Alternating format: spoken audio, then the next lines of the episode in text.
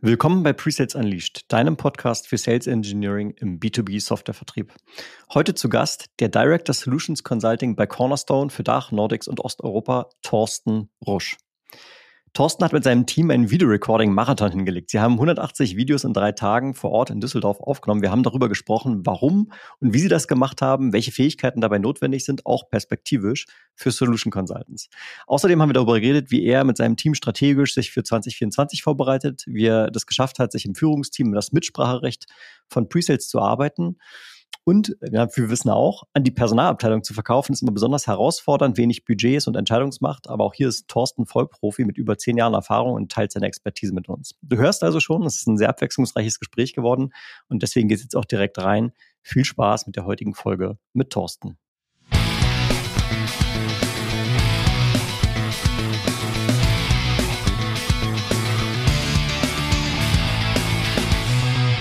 Ich bin Tim Heute zwar ohne Jan, aber zusammen sind wir die Presales-Experten mit mehr als 25 Jahren Erfahrung und helfen SaaS und IT-Unternehmen, ihre Presales-Performance zu entfesseln.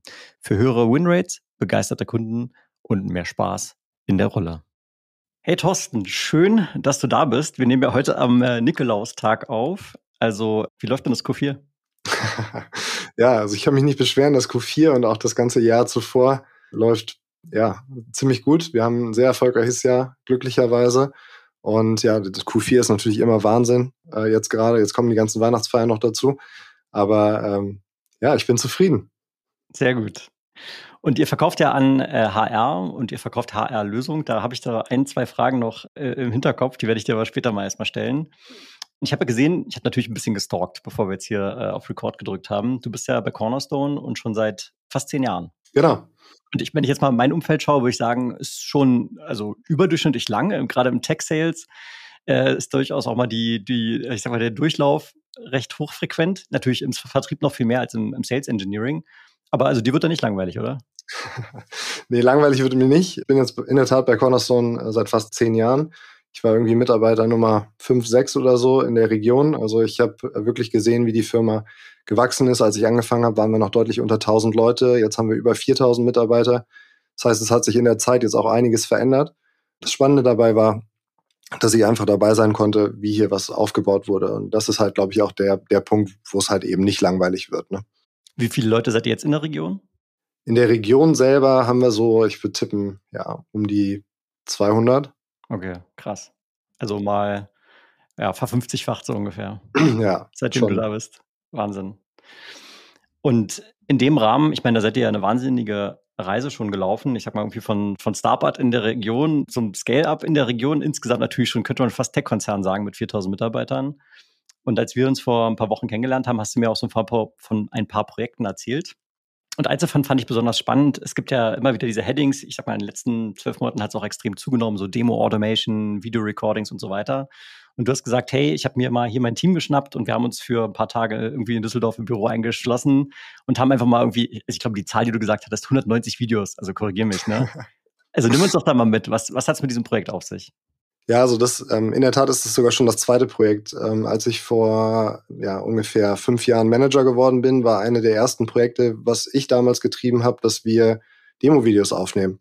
Und das habe ich damals so ein bisschen vorangetrieben und lustigerweise jetzt in diesem Jahr kam mein Team zu mir und hat gesagt, hör mal, das mit den Demo-Videos, das, das war immer so gut und das hat so gut funktioniert, wir müssen das neu aufnehmen, weil die Videos kommen in die Jahre und wir sind nicht mehr so dahinter.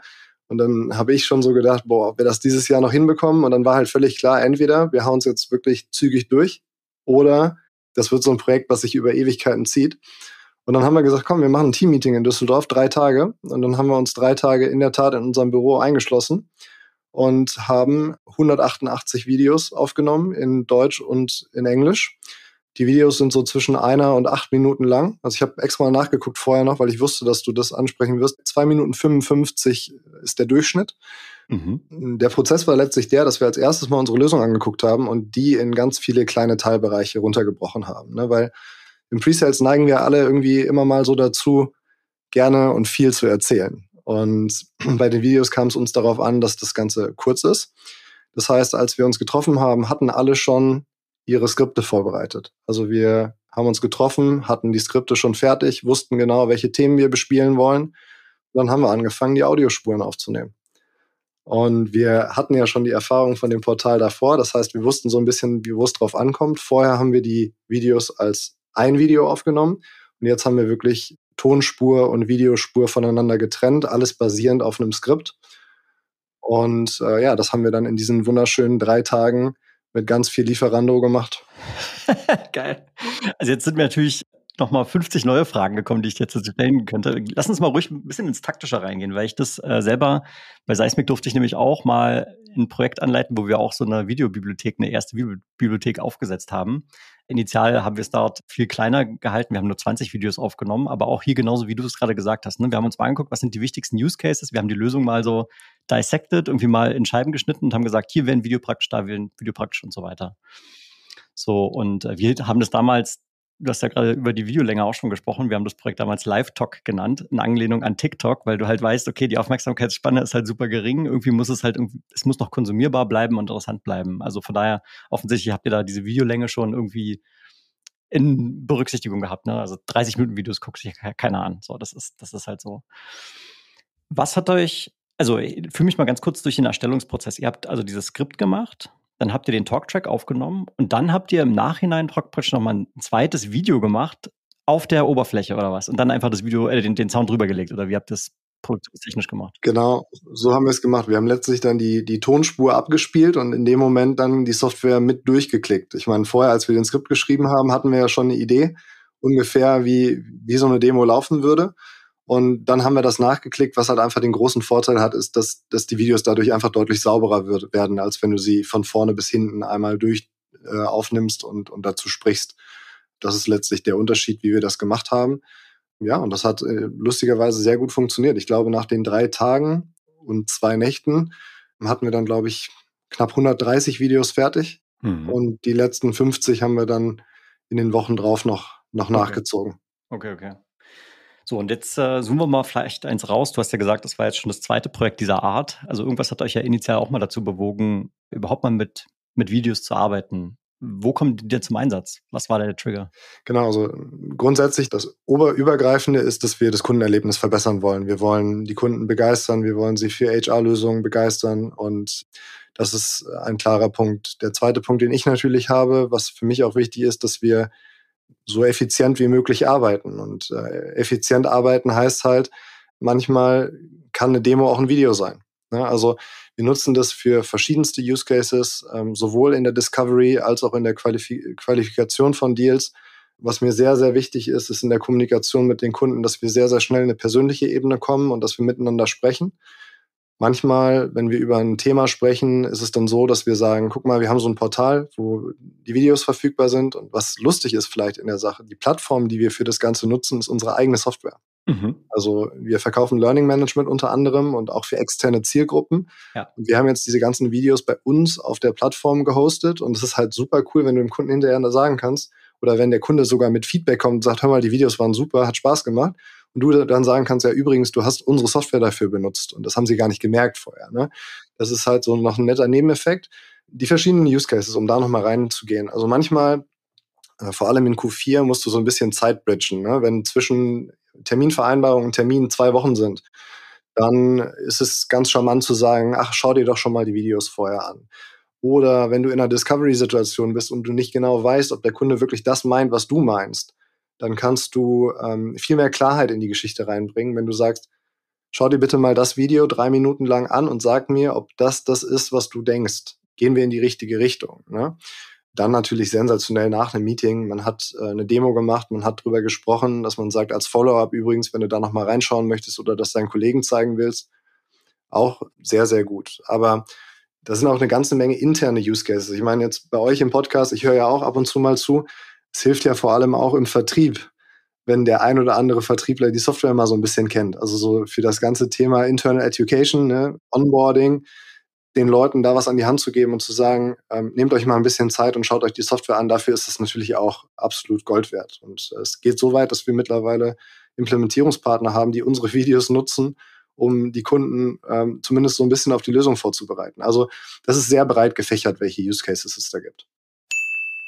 Im April 2024 in Berlin findet das größte Enablement-Event für Presales statt, was es je in Europa gegeben hat. In über 10 Keynotes und 20 Workshops erlebst und lernst du von echten Presales-Experten und Führungskräften. Dabei sind schon Teams von SAP, Salesforce, HubSpot, Miro, Cooper, Splunk und viel mehr. Sichere jetzt für dich und dein Team einen Platz unter artist-circus.com. Das ist arartist mit doppel-r-circus.com. Link natürlich auch in den Show Notes. Wir freuen uns, dich vor Ort zu treffen. Und jetzt zurück zur Folge. Was ich jetzt nicht rausgehört habe, was ich tatsächlich erwartet habe, aber ja, lass uns da mal nochmal drüber sprechen. Ich hätte jetzt erwartet, du sagst, hey, wir haben hier diese Videos und wir benutzen die auch bei uns auf der Webseite, damit Leute sich schon mal statt auf Book a Demo Button eben einfach mal die ersten drei wichtigsten Use Cases irgendwie reinziehen können. Ist das auch ein Use Case oder tatsächlich erst, wenn ihr praktisch mit dem Kunden im Deal seid und dann in einer sehr spezifischen Kommunikation. Haben wir drüber nachgedacht, habe ich lustigerweise letzte Woche mit unserem CMO sogar drüber gesprochen. Ja. Das Ding ist, in dieser Videoplattform, wir ziehen uns da komplett aus. Also wir zeigen wirklich alles, was in der Software grundsätzlich geht. Ich bin ein großer Freund davon, offen zu sein und auch viele Dinge zu zeigen. Ich teile ja auf äh, LinkedIn zum Beispiel auch viel, was wir so machen ja. und habe da ein, einfach wenig Charme, irgendwas irgendwie rauszuhauen. Dennoch ist es mir wichtig, dass, dass es nicht einfach nur so ein Klick ist, sondern dass wir vorher ein Gefühl, eine persönliche Interaktion hatten, dass wir ja, da, da Persönlichkeit reinbringen, weil ich meine, für mich ist natürlich auch immer ein absoluter Traum und für mein Team auch, dass wir sagen können, guck mal, das haben wir gemacht. Das sind die Leute, mit denen du jetzt gerade sprichst, die findest ja. du auch in diesen ja. Videos wieder. Ja. Das äh, macht das Ganze natürlich sehr charmant. Ne? Okay, das heißt, äh, ich höre jetzt raus, für, ich meine, du hast ja gerade nicht zu Unrecht den CMO erwartet. Ne? Eine Frage, die mir die ganze Zeit schon auf der Lippe liegt, ist, es ist nicht eigentlich eine Marketingaufgabe, solche Materialien bereitzustellen. Aber wenn ich dich jetzt richtig verstehe, ihr macht es ganz bewusst heute nicht, sondern erst dann in der spezifischen Kommunikation auch äh, nicht nur um hinsichtlich der Lösung zu educaten, sondern um schon sozusagen die asynchrone Kommunikation zu nutzen, um auch vielleicht ein Vertrauensverhältnis mit dem Kunden schon aufzubauen, weil die Leute, die da dieses Video einsprechen, auch die Leute sind, die dann im Engagement tatsächlich den Kunden betreuen. Ja, Ab, absolut. Und jetzt sind es auch natürlich äh, auch bei der schieren Masse, ne, 100, knapp 190 Videos sind natürlich qualitativ gute Videos, aber es sind jetzt nicht die Hochglanz-Marketing-Videos. Ja, ja, ja, ne? also ich mag halt diesen äh, perfekten Unperfektionismus. Ne? Und es tut auch nicht weh, wenn in so einem Video mal ein M oder ein R drin ist. Das, das ist schon okay. Ne? Also deswegen, so, so haben wir das aufgebaut und so sind wir aktuell aufgestellt. Wer weiß, vielleicht irgendwann kommt mal was auf die Website, aber im Moment noch nicht. Ja, fair enough. Und ich meine, was ich natürlich besonders smart finde, ihr benutzt eure eigene Lösung dafür. Ich habe ja vorhin schon dieses Stichwort Demo Automation erwähnt. Wenn du jetzt, keine Ahnung, da gibt es ja ein paar Anbieter, ich, ich nenne jetzt keine Namen. Aber was die ja alle mehr oder weniger gemeinsam haben, ist, dass ich dem Kunden ja die Möglichkeit geben kann, sich sozusagen, also click your own adventure. Ne? Also guck dir die Use Cases rein. Vielleicht beantworte ich am Anfang noch so ein paar Fragen. Ich bin hier die Rolle und mich interessiert die Use Case und dann kriegst du genau die Sachen angezeigt, die für dich jetzt am vermeintlich am relevantesten sind. Aber was die ja alle gemeinsam haben, meines Erachtens zumindest, ist, dass ich tracken kann, wer zieht sich den Kram eigentlich rein. Wie gesagt, ich habe ja vorhin schon mal Seismic erwähnt, auch dort hast du natürlich die Möglichkeit, wenn du Videos verschickst, dann siehst du immer, okay, hat sich der Kunde nur zehn Sekunden angeguckt oder hat er sich tatsächlich die zwei Minuten vollständig angeguckt? So, habt ihr solche Möglichkeiten, solche Auswertungsmöglichkeiten und habt ihr das jetzt im zweiten Projekt irgendwie mit, mit eingebaut? Welche Learnings habt ihr da irgendwie gehabt? Genau, also da muss ich ein bisschen ausholen. Also einmal haben wir unsere Videoplattform auf unserer eigenen Lösung. Das ist ein cooles Portal, das ist schön durchdesignt, das sieht gut aus und da hast du dann Zugriff wirklich auf alle Videos, die wir aufgenommen haben. Ja. Zusätzlich nutzen wir bei Cornerstone äh, Seismic, um okay, okay. Dokumente zu managen. Ich meine, das ist, ist dir bekannt. Was wir jetzt in der zweiten Version gemacht haben, ist, dass wir alle Videoinhalte, die wir auf unserem Portal haben, auch in Seismic hochgeladen haben. Und da haben die Vertriebler die Möglichkeit, die Digital Sales Rooms anzulegen mhm, und okay, okay, zu personalisieren. Das heißt, wir können entweder sagen, okay, hier ist, zu, hier ist der Zugriff zu allen Videos und du hast den Schlüssel zur gesamten Lösung. Oder wenn wir wirklich tailern wollen und wenn wir sagen, okay, es kommt uns nur auf einige Videos an, dann haben wir die Möglichkeit, mit diesen Digital Sales Rooms zu arbeiten. Ähm, ich habe auch schon mit Demo Automation Tools gearbeitet in der Vergangenheit habe so ein, ja, zweigeteilte Meinung dazu. Auf der einen Seite kann man da richtig coole Sachen mitmachen und coole Use Cases. Ja. Auf der anderen Seite geht so ein bisschen die Persönlichkeit verloren, ist immer mein Gefühl. Ne? Und was ich im Moment merke, ist, wenn wir früh in die Discovery gehen und früh diese Fragen selber stellen und die Leute dann in die richtige Richtung äh, drücken, dass wir sagen, schau dir mal die Videos an oder das haben wir aufgenommen oder wir haben eine Studie gemacht, die könnte für dich relevant sein dann sind wir relativ schnell in der persönlichen Interaktion und dies für mich einfach viel, viel mehr wert als, ähm, als die Geschwindigkeit, die man durch so ein Demo-Automation-Tool bekommen würde. Mhm. Und das ist so die Erfahrung, die ich in den letzten zwei, drei Jahren gemacht habe. Okay. Das heißt, über jetzt euer, eure Sales Enablement Lösung seid ihr auch dann in der Lage zu schauen, okay, wie, welche Videos finden besonders Anklang, welche Videos werden besonders benutzt? Ist das, also. Das können wir sowohl über Seismic, das können wir aber auch auf der eigenen Plattform. Also ah, ja. wir, wir sehen schon Nutzungsstatistiken und wir sehen, wie viele Videos sich angeschaut wurden, wie viel Zeit in den einzelnen Videos verbracht wurde. Das, das, das können wir schon sehen, ja. Okay. Wenn wir jetzt, also vermeintlich hören uns ja hier vielleicht ein, zwei Leute zu und sagen, hey, krasses Projekt, könnten wir vielleicht auch mal drüber nachdenken. Hast du so zwei, drei Learnings, wo du sagst, also wenn ich jetzt das nochmal ganz von vorne anfangen würde, das würde ich auf jeden Fall genauso machen. Das sind so, also den Fehler würde ich vermeiden. Fällt dir da spontan was ein? Naja, also ähm, was ich erstmal sagen kann, ist, äh, sowas geht halt nur, wenn man ein sensationelles Team hat. Ne? Also äh, alleine macht so jemand so ein Portal überhaupt mal nicht. Wir haben vor allem einen äh, ganz tollen Kollegen im Team, der sich sehr gut mit Projektmanagement auskennt und der wirklich das Ganze strukturiert hat. Mhm. Wenn man diese Masse an Videos in einer Geschwindigkeit durchbringen möchte, dann braucht es eine Menge Planung ja. und eine Menge Struktur. Ich glaube, dass das was ist, wo wir ziemlich gut aufgestellt waren, vor allem wegen dem einen Kollegen, der das extrem gut gemacht hat, der uns da so ein bisschen durchgeleitet hat und gesagt hat, so und so. Es braucht einen vernünftigen Review-Prozess. Also wir haben die Skripte natürlich vorher auch alle nochmal durchgelesen und gegengelesen, haben uns gegenseitig Feedback gegeben, gesagt, okay, guck mal, das, das ist ein bisschen zu lang. Und selbst dann in der fertigen Version haben wir nochmal ein paar Videos aussortiert, weil wir mit der Qualität nicht, nicht ganz zufrieden waren, wo wir dann gesagt haben, okay, das, das machen wir nochmal neu. Ne? Das ist ein, ein, wahnsinniger Aufwand, den man dann eben neben seinem normalen Job irgendwie noch macht. Aber ähm, das gesamte Team hatte von vornherein den Gedanken, dass es uns das hinten raus diese Zeit wieder zurückbringt. Und ja. deswegen ähm, ist das so mein Tipp. Einmal einfach machen. Manchmal muss man einfach loslegen hm. und sagen, das setzen wir jetzt um, aber dann halt äh, nicht einfach so, sondern strukturiert. Ne? Mit einer Menge Strukturen einmal zu gucken, so und so gehen wir da jetzt durch und dann funktioniert das auch. Ja, cool. Und jetzt hast du natürlich äh, bei mir schon die nächste Frage getriggert, weil du hast jetzt gesagt, da war jemand dabei, der extrem gut im Projektmanagement ist. Und Jetzt stelle ich mir so vor, du hast ja gerade selber gesagt, dass das so ein Projekt das läuft so außerhalb der normalen Arbeitszeit. Die meisten Sales Engineers, Solution Consultants, whatever you want to call it, sind wahrscheinlich jetzt nicht in den Job gegangen, um irgendwie die krassen Videoeditoren zu werden. So, ne? Aber also ich unterstelle jetzt mal, irgendjemand muss den Kram ja auch zusammenschneiden. Du hast davon gesprochen, ich muss irgendwie den Bildschirm aufnehmen, dann mit der Audiospur übereinander legen. Also da ist ja auch sehr viel Editier- Aufwand entstanden? Welche Fähigkeiten musste sich denn dein Team irgendwie noch aneignen, damit es irgendwie ein cooles Projekt wird? Also ich glaube, die größte und wichtigste Fähigkeit ist ja Sicherheit vor Mikrofon und Sicherheit vor der Kamera. Das ist was, was man einfach üben muss. Hm. Und ich glaube, dass das eine Fähigkeit ist, die in den nächsten Jahren auch immer, immer wichtiger wird. Und deswegen, das ist was, wo ich glaube auch mein Team so ein Selbstverständnis entwickelt hat, weil wir das immer mehr verwendet haben, dass, dass das einfach gut und wichtig ist. Was man vielleicht zu mir noch sagen kann, ich habe eine Vergangenheit im Marketing. Mhm. Das heißt, mir ist es sehr wichtig, dass die Qualität vernünftig ist, dass das in unserem CI ist, dass das alles gut aussieht. Das heißt, am Ende haben wir versucht, mit einem überschaubaren Setup, also ein vernünftiges Mikrofon, da gibt es ja mittlerweile auch schon gute und günstige Möglichkeiten, nach vernünftigen Software, also zum Beispiel Audacity, das ist Freeware, das kann man super benutzen, das funktioniert ja. echt gut. Und die, die Videos haben wir aufgenommen mit Snagit.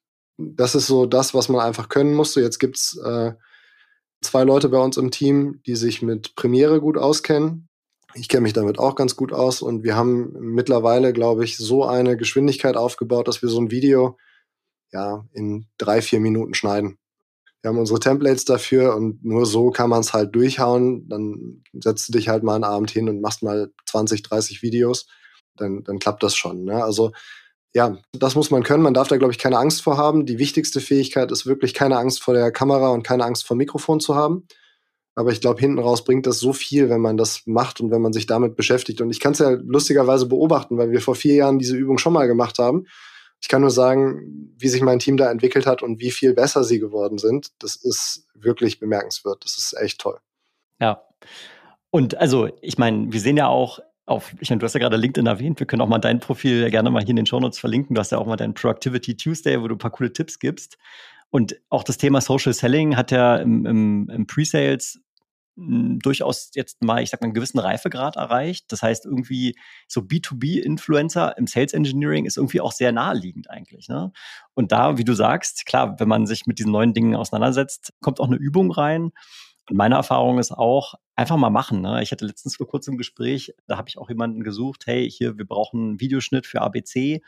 Und die Person hatte grundsätzlich Interesse, aber hat dann auch gesagt, ja, damit habe ich gar keine Erfahrung. Und ich war dann schon direkt so ein bisschen enttäuscht, weil ich sage, hey, ich habe mich auch, keine Ahnung, ein paar Abende äh, mit CapCut in meinem Fall hingesetzt abends, habe da meine A-Roll, meine B-Roll, habe da irgendwelche Sachen eingebaut. Man lernt halt, ne? Am Anfang brauchst du halt vielleicht zwei Stunden, um zehn Minuten zu schneiden, aber je öfter du es machst, desto einfacher wird's. Und am Ende ist es jetzt auch keine Rocket Science, aber es ist halt ein wichtiger Skill irgendwie. Absolut. Ich habe ich hab meine äh, Adobe Premiere Skills über YouTube gelernt. Also das geht schon. Ja, ganz genau. Also das ist vielleicht auch noch so ein, ein, so ein Hack, ne? wenn man sich so ein Tool aussucht, du hast gerade Audacity erwähnt, wir hatten am Anfang haben wir auch über oder ich habe über Audacity den Podcast geschnitten so. Und äh, was war praktisch für für drei oder vier Wochen lang mein Hauptsuchbegriff bei YouTube? Audacity Leerzeichen Feature. Weil ich verstehen wollte wie diese ganzen Dinger funktionieren. Und bei Audacity und bei CapCut ist es genauso und bei bei Adobe Suite und so weiter ist es sehr ähnlich.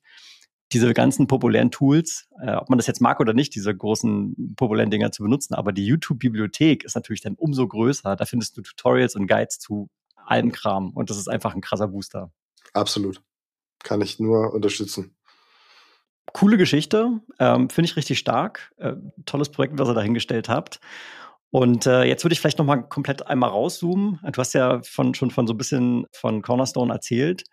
Und ich habe dich ja vorhin so neckisch gefragt, ja, Q4 so, wie läuft's und so weiter. Also wir stehen ja kurz vor dem Jahreswechsel. 2024 steht also an. Was sind denn für dich jetzt so Prioritäten, um zu sagen, hier muss ich mein Team noch hin entwickeln, um auch nächstes Jahr, in den nächsten zwei Jahren weiterhin so erfolgreich zu sein, wie ihr es gerade seid? Also das, das ist relativ einfach zu beantworten, weil ich mache das jedes Jahr gleich. okay. Das, ich habe da, ich, ich habe das große Glück, dass ich mit meinem Team und auch in der Gesamtstruktur bei Cornerstone, du hast es am Anfang angesprochen, dass ich jetzt schon so lange dabei bin, wir haben sehr wenig Fluktuation. Wir haben ein, ein Team, was schon über viele Jahre zusammenarbeitet und was einfach von einem großen Vertrauen geprägt ist.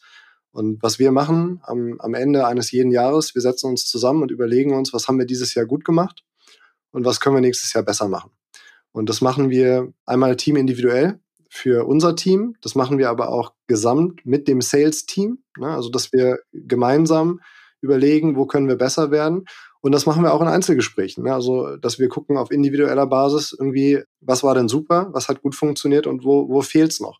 Und da, glaube ich, kann man auch als, als Manager immer gucken, wer hat welche individuellen Stärken. Das ist ja das Schöne, dass jeder irgendwie andere Stärken hat und dass man die halt auch gut miteinander verbinden kann und dass Leute halt viel voneinander lernen können. Wenn ich mal so auf meine Karriere gucke, ich habe wahnsinnig viele Mentoren gehabt, die mir irgendwie geholfen haben und mir was beigebracht haben. Das ist aber meistens per Zufall passiert. Und ich versuche jetzt als Manager, zumindest so gut wie ich das kann, das weniger auf Zufall zu basieren, sondern wenn ich was sehe, dann versuche ich Leute irgendwie zusammenzubringen. Und das äh, hilft immer ganz gut. Auf deine Frage ganz konkret, was können wir besser machen? Das Ziel und der Anspruch ist relativ einfach. Ich sage jedes Jahr zu meinem Team, wir wollen das beste Presales-Team am Markt sein und wir wollen unsere Standards so hochziehen, wie es irgendwie geht und äh, dementsprechend gucken wir immer, dass wir ein, zwei strategische Initiativen finden, wo wir uns entwickeln können. In diesem Jahr war es ganz klar dass das Thema Videos, was wir natürlich gemacht haben, auch das Thema Internal Education, ne, dass wir in engem Zusammenspiel mit Sales und Account Management, dass wir da geguckt haben, dass wir Wissen für unsere Lösungen aufbauen, dass wir einfach die Termine in einer höheren Qualität machen können. Und äh, für nächstes Jahr werden wir das Thema Demos angehen, dass wir unsere Demos nochmal neu strukturieren. Ich glaube, im Pre-Sales, und das hört man auch bei euch im Podcast immer mal wieder, man verfällt oft ins alte Muster. Ne? Das alte Muster ist ja das, der Vertriebler stellt sich vorne hin, erzählt zehn Minuten, wie geil die Company ist und was wir alles können. Und dann kommen wir im Pre-Sales und tanzen die Demo vor. Und meistens bleibt dann keine Zeit mehr übrig. Und da reden wir schon lange drüber, davon müssen wir weg. Ich glaube, der, diese Zeiten, wo genau dieses Setup gefahren wird, das, das ist vorbei. Da müssen wir ähm, anders agieren. Das heißt, wir analysieren gerade ganz klar die Termine, die wir haben. Wir gucken, wie ist der Redeanteil, wie ist der Redeanteil bei uns, beim Vertrieb, beim Kunden. Und wenn man das mal wirklich im Detail analysiert, dann ist es erschreckend. Und dann tut es auch erstmal weh, wenn man sich das so anguckt, weil die Termine oft wenig als Gespräch ablaufen, sondern wirklich voll als Pitch. Und was wir gerade versuchen, ist, wir versuchen es mehr in ein Gespräch zu bringen. Und die Demo-Teile kürzer, aber relevanter zu machen, sich direktes Feedback abzuholen. Und ich glaube, dass das einfach dann auch, auch hilft in Sachen ähm, ja, Qualifikation eines Deals, dass man ganz klar überlegt, wie machen wir jetzt gemeinsam weiter und dass man das Ganze dann auch betrachtet im Gesamtkontext mit dem jeweiligen Kunden, weil mittlerweile bei Cornerstone, wir haben eine riesengroße Lösung und wir können eine ganze Menge anbieten, aber nicht alles passt auf jeden Kunden. Und ich glaube, einer der größten Skills im Pre-Sales ist nicht Dinge zu zeigen, sondern manchmal auch Dinge nicht zu zeigen. Und das ist in der Tat äh, was, wo ich auch, ich meine, in meiner Vergangenheit, ich habe viele, viele Jahre auch selber als Individual Contributor Pre-Sales gemacht. Und ja, wir, erzähl wir, wir erzählen gerne und wir zeigen gerne viel. Und da ist es, glaube ich, dann wirklich die Stärke zu sagen, ich zeige das jetzt ganz bewusst nicht, weil das ist zu viel für die jeweilige Company gerade. Wir nehmen mal Geschwindigkeit raus und wir bleiben mal ein bisschen ja bei den Wurzeln. Und ähm, das ist was, wo wir gerade uns ein bisschen ausprobieren, ganz gute Erfahrungen damit machen. Ich glaube, da können wir nächstes Jahr nochmal deutlich besser werden. Ja, starke Sache. Ich meine, jetzt äh, bin ich natürlich aufgehört. Du hast gesagt, ihr analysiert eure ganzen Gespräche. Das heißt, ihr habt irgendwie so eine Conversation Intelligence Lösung, die praktisch alle Kundentermine irgendwie mitschreibt und das nehmt ihr als Datengrundlage. Ja, also nicht, nicht alle, ne? Also wir, wir spielen das völlig offen, ne? Das ist in der Tat bei uns rein zu Schulungszwecken, ne? dass, wir, dass wir vorher dann sagen, guck mal, wir haben so eine Software, wir würden das gerne analysieren, ist das okay für euch, ja oder nein? Und wenn der Kunde dann sagt, ja, ist okay für mich, dann, dann machen wir das. Ansonsten halt nicht, ne? Also, und ganz im Ernst, es geht da ja auch nicht drum, irgendwie jedes, jeden Termin bis ins Atom auseinanderzunehmen, sondern mir geht's darum, einfach mal Muster zu erkennen. Wie machen wir das grundsätzlich? Und ich meine, das ist ja das Schöne an unserem Job. Ne? Äh, Pre-Sales ist, ist wahnsinnig komplex, weil du halt mit ganz vielen verschiedenen Leuten zusammenarbeitest. Du arbeitest ganz viel mit dem Vertrieb oder mit dem Account Management zusammen. Und auch da hat jeder einzelne Stärken und Schwächen. Und du kannst nicht Schema F mit jedem einzelnen Vertriebler durchspielen, sondern ihr werdet alle merken, mit denen, mit denen ihr schon häufiger zusammengearbeitet habt, da ergeben sich irgendwann Muster. Und dann muss man entscheiden, ob diese Muster gut und erfolgreich sind und ob sie eben nicht erfolgreich sind. Ne? Und das ist, das ist was, wo wir gerade versuchen zu analysieren und, und, und mehr von den guten Sachen zu machen. Ja, ja, genau. Und äh, da würde ich gleich gerne nochmal inhaltlich rein. Du hast ja gerade gesagt, oder also ich habe die Hypothese rausgehört, dass ein Demo-Termin oder ein Pitch-Termin, der interaktiver mit dem Kunden gestaltet wird, am Ende erfolgreicher ist. Also konntet ihr das datenmäßig auch schon validieren oder ist das eine Hypothese, mit der ihr gerade arbeitet? Das ist eine Hypothese, mit der wir gerade arbeiten. Aber was ich ganz klar sagen kann, ist, dass wir durch einen größeren Redeanteil beim Kunden die Situation beim Kunden deutlich besser einschätzen können. Ähm, geht auch so ein bisschen äh, lustigerweise in, in die Richtung, wir gehen jetzt nicht so weit, wie ihr das in der letzten Podcast-Folge erzählt habt, mit dem äh, Versicherungsberater, der sich da hat schulen lassen, ja, ja, ja. die einzelnen Produkte, um das Produkt des Kunden besser verstehen zu können. Also so weit geht's noch nicht. Aber ich habe mich da schon selbst wiedergefunden. Also vor allem bei Kunden auch mal zu fragen, irgendwie, wenn man vor Ort ist, äh, könnt ihr mir mal eure Produkte zeigen oder sowas und ein bisschen was. Und in den meisten Fällen zeigen Kunden das super gerne und sind super stolz darauf. Und das hilft halt einfach viel mehr, das Unternehmen zu verstehen. Und wenn man das Unternehmen besser versteht, wenn man die Beweggründe versteht, warum sie sich etwas abkommen. Keiner kauft Software einfach nur, weil es so lustig ist, Software zu kaufen. Mhm. Sondern man kauft Software, weil man Probleme lösen möchte und weil man äh, Effizienzen aufbauen möchte.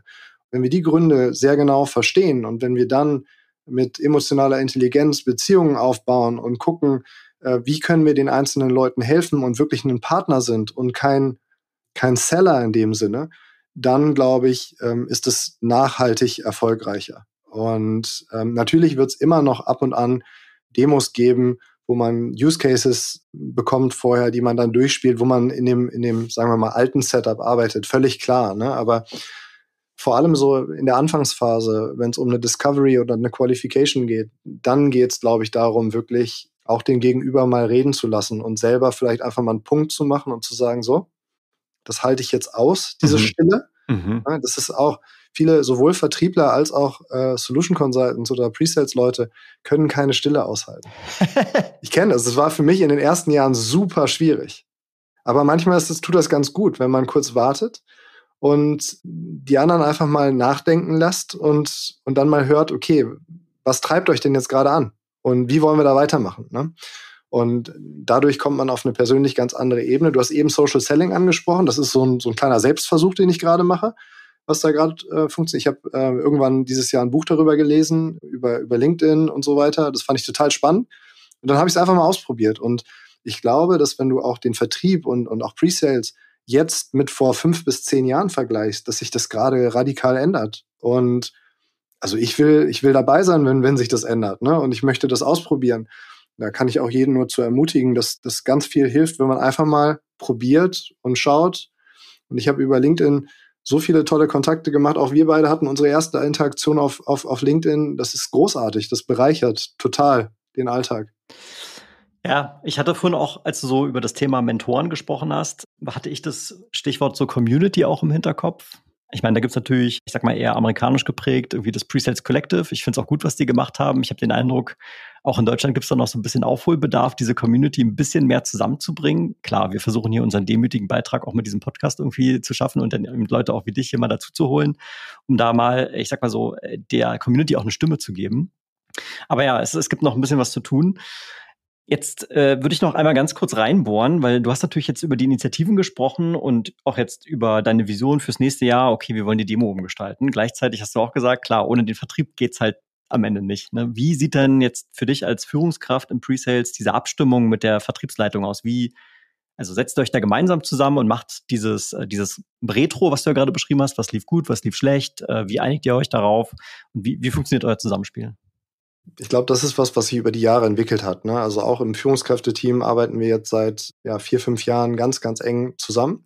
Ja. Und ähm, es ist auch nicht so, glaube ich, dass Presale seinen Platz da sofort bekommt, sondern den muss man sich halt irgendwo verdienen. Und wir müssen erklären, warum es wichtig ist, dass man da abgestimmt arbeitet. Und das braucht halt ein entsprechendes Mindset. Und ich muss sagen, dass ich sehr glücklich darüber bin, dass wir dieses Mindset bei uns haben. Und wir haben ein Management-Team, wo ich glücklicherweise Teil von sein darf. Und wir stimmen uns ganz, ganz eng ab, weil am Ende müssen wir überlegen, was ist unsere Strategie und wo wollen wir hin. Und nur wenn das von allen Beteiligten, also sowohl Vertriebsleitung als auch Leiter Kundengeschäft und so weiter, wenn das von denen vertreten wird und wenn die auch verstehen, dass es sinnvoll ist, das zu machen, dann hilft das natürlich, das in die Teams zu treiben. Ja, es sind einfache Beispiele. Es gibt ähm, bei uns jedes Quartal Sales QBRs. Mhm. Irgendwann habe ich gesagt, ich möchte bei jedem Sales QBR einen Pre-Sales-Slot haben. Am Anfang musste ich vielleicht dafür noch schreien. Jetzt ist es völlig normal. Und, und da denken wir uns halt jedes Mal irgendwelche anderen Themen aus, die wir in dem Moment gerade relevant äh, finden. Lustigerweise, wir sitzen nächste Woche in, in Hamburg zusammen zum, zum letzten Sales QBR des Jahres.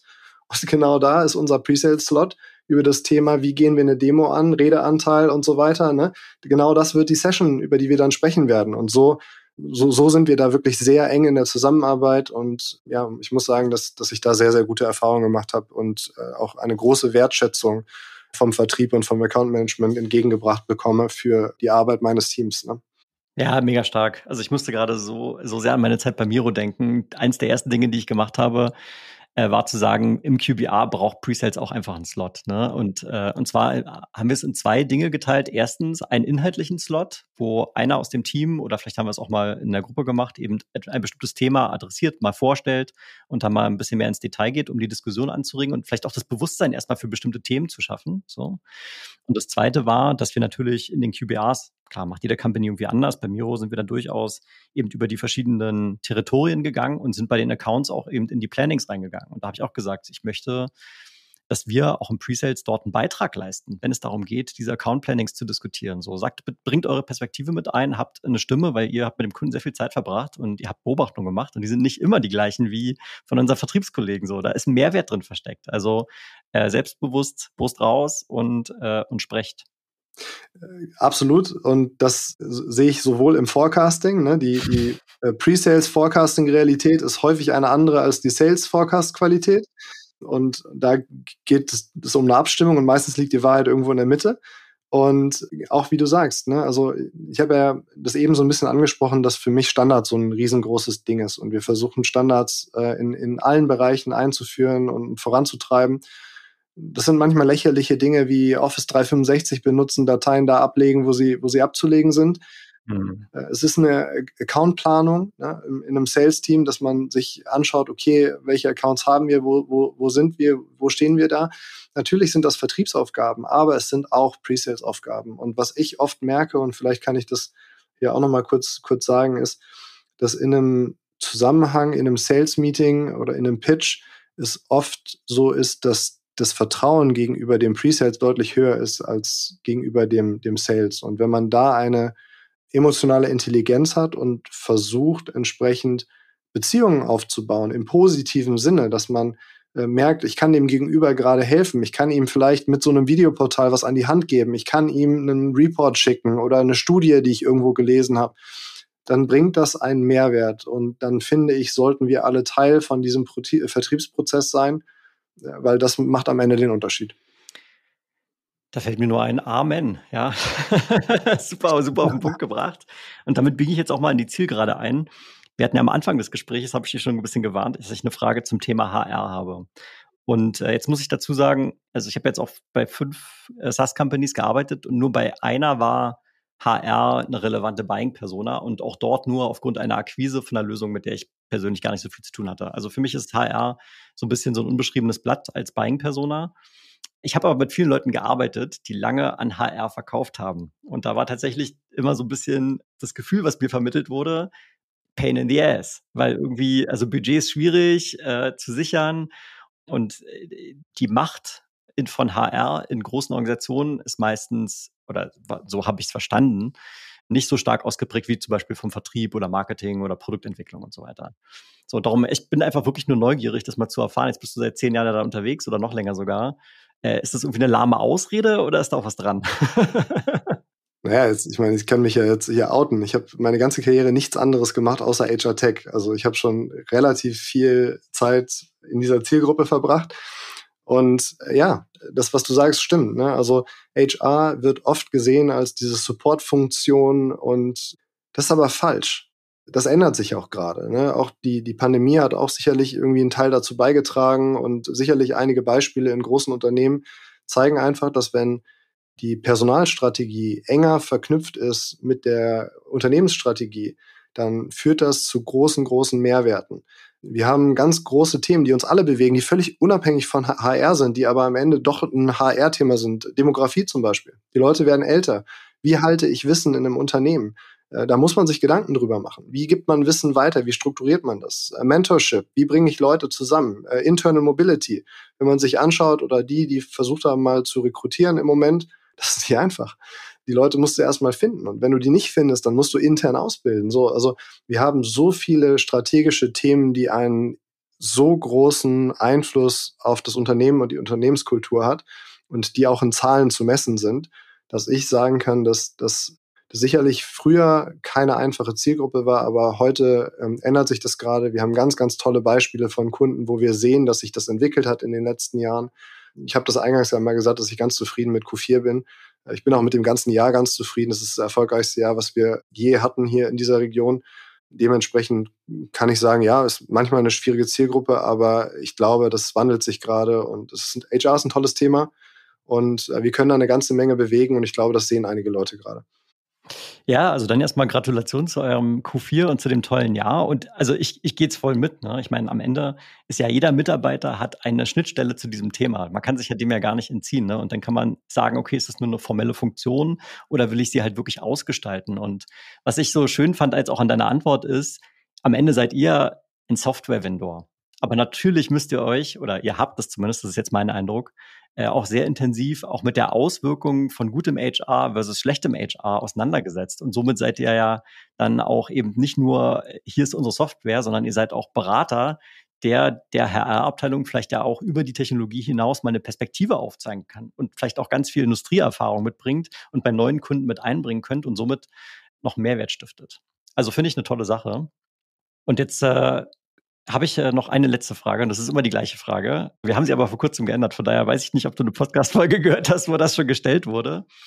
Was ist deine Lieblings-Discovery-Frage, wenn du mit Kunden im Gespräch bist? Boah, meine Lieblings-Discovery-Frage. Gibt schon Budget. Nein, ähm, das, das, das wäre jetzt zu Sehr, sehr vertriebliche Antwort, ja. Das, ja, das, ich habe ja gesagt, bei uns, wir sind sehr, sehr nah am Vertrieb. Nein, ich glaube, es gibt nicht die eine richtige Discovery-Frage, sondern ich finde, eine Discovery kommt immer sehr auf ein Gefühl an, es kommt immer sehr auf die Situation an. Eine Discovery kommt, glaube ich, auch viel darauf an, wie viel man sich selber schon darauf vorbereitet. Wie sehr habe ich mich mit dem Unternehmen auseinandergesetzt? Und hm, eine Sache, die ich in der Discovery immer wieder merke, ist, dass wenn Unternehmen merken, dass wir Ahnung davon haben, was sie tun und dass wir zumindest eine Idee haben, was vielleicht gerade nicht funktioniert, dass sie dann viel eher in der Lage sind zu beschreiben, wo die Probleme liegen. Und ich glaube, wenn man da ansetzt und wenn man ein Vertrauen aufbaut und wenn man es schafft, wirklich äh, qualitativ über HR-Prozesse, über Probleme zu sprechen, dann kommt man in genau den richtigen Bereich. Aber äh, am Ende ist es so, dass, dass für mich die Discovery super, super wichtig ist. Und wenn ich verliere, möchte ich früh verlieren. Deswegen bin ich in der Discovery auch sehr hart. Und deswegen, vielleicht lacht man jetzt immer noch über die Budgetfrage. Die ist essentiell. Wenn wir wissen, dass es kein Budget gibt, dann wird es auch kein Projekt geben. Und deswegen glaube ich, eine, eine gesunde Mischung aus ja, Qualität und Quantität hilft, glaube ich, in der Discovery. Thorsten, vielen, vielen lieben Dank, dass du zugestimmt hast, hier dich mal anzuschließen und auch deine Learnings aus dem Team von Cornerstone mal zu teilen. Also ich fand es unglaublich äh, bereichernd. Es war ja wirklich vollgepackt jetzt auch unser Gespräch mit vielen, ich sag mal, auch so taktischen Hacks, aber auch strategischen Themen. Von daher für jeden hoffentlich was mit dabei. Danke, dass du dabei warst, Thorsten. Ja, danke dir, Tim. So, und jetzt haben wir ja gerade schon ein bisschen über Discovery gesprochen. Von daher muss ich jetzt aber in eigener Sache noch mal eine Sache mit einbringen. Excellent Discovery, hast du ja auch gerade schon gesagt, ist eigentlich die Basis für den Erfolg im B2B-Softwarevertrieb. Und äh, da gibt es jetzt für die Zuhörenden auch eine gute Nachricht. Ab Januar startet nämlich unser Discovery Dojo. Das ist das Pre-Sales-Training für Discovery Excellence. Details zum Dojo findest du auf serockstars.com slash discovery, um mehr zu erfahren. Äh, genau, klick dort einfach auf Buch ein Meeting. Link natürlich in den Show Notes. Das war für dich Pre-Sales Unleashed, dein Podcast für Sales Engineering im B2B Softwarevertrieb. Schön, dass du wieder mit dabei warst und bis zum nächsten Mal. Ciao, ciao.